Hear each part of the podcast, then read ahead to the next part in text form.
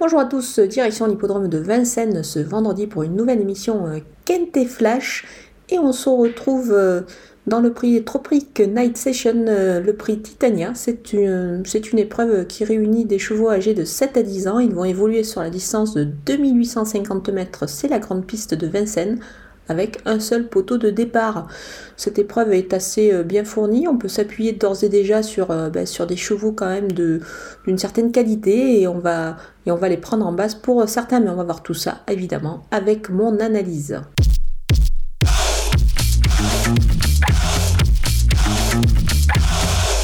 Allez, on attaque avec mes basés. Le numéro 7, Formi. Euh, il enchaîne les, les, succès en ce moment. Difficile vraiment de, bah, de lui voir un seul défaut à ce cheval. Euh, moi, je lui fais totalement confiance. Il devrait une nouvelle fois euh, viser la victoire. Le numéro 12, Faredio Menuet. Il se montre régulier et on a fait appel à Eric Raffin une nouvelle fois ici, qui va le, qui va le driver et qu'il connaît maintenant. Moi, j'y crois beaucoup avant le coup. Le numéro 11, Flash Gordon.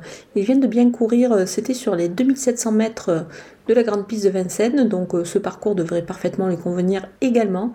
Il va encore tout donner, il sera dans le coup évidemment. On poursuit avec euh, les opposants et le numéro 2, euh, First Dubois. Il est vraiment irréprochable cette année, il sera encore dans le coup je pense. C'est un cheval qui, qui à mon avis a encore pas mal de choses à montrer. Le numéro 15, Eberton, il est bien placé au gain. C'est un cheval qui est dur à l'effort, il est à surveiller, il a pas mal d'expérience. Donc je pense qu'on peut lui faire confiance ici. Le numéro 1, Zante Laser, elle a plus de références certes sur des distances beaucoup plus réduites. Maintenant c'est difficile de faire sans elle car quand même elle a démontré pas mal de qualité. Moi je pense qu'elle est capable d'accrocher une belle place. Le numéro 9, Erolina, euh, elle doit impérativement pardon, bénéficier euh, d'une course cachée. Euh, ainsi elle peut finir fort, donc attention à elle. Mon coup de poker, c'est le numéro 6, Falco Berry. il vient de courir euh, seulement ce mardi à Vichy. Il n'a pas été euh, très performant, il s'est montré fautif et, euh, et, a du coup a terminé quand même assez loin. Mais c'est un cheval qui a démontré pas mal de moyens. Et puis surtout, il revient sur un parcours corde à gauche, corde à droite, ça lui plaît vraiment pas du tout. C'est pour cette raison que moi je vais le reprendre en grande confiance.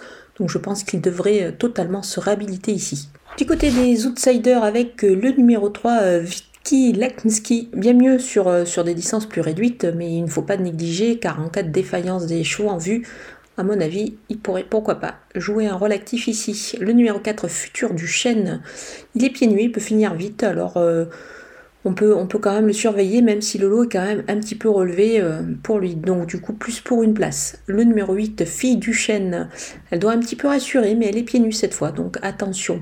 Le numéro 13, Diego du Houlet, il ne démérite pas et l'engagement est bon, mais quand même, on va quand même le, voir plutôt en, bout de piste dans cette épreuve.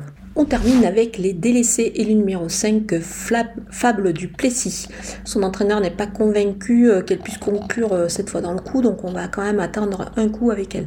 Le numéro 14, Dolce Deban, l'engagement est bon, mais elle doit rassurer quand même ici. Le numéro 10, Evita Madrid, elle a un engagement dans 15 jours, donc euh, on va patienter et la regarder courir dans cette épreuve. Voilà, on a passé en revue tous les partants de ce Quintet Plus de Vincennes je vais vous laisser avec ma sélection et mes conseils de jeu.